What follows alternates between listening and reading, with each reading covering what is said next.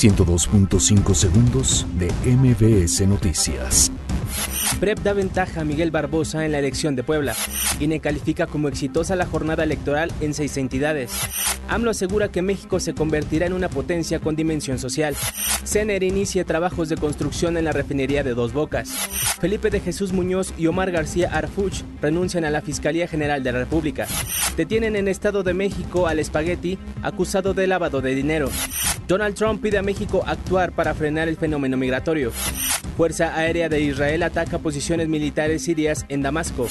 Andy Ruiz se convierte en el primer mexicano en ser campeón de los pesos pesados. 102.5 segundos de MBS Noticias.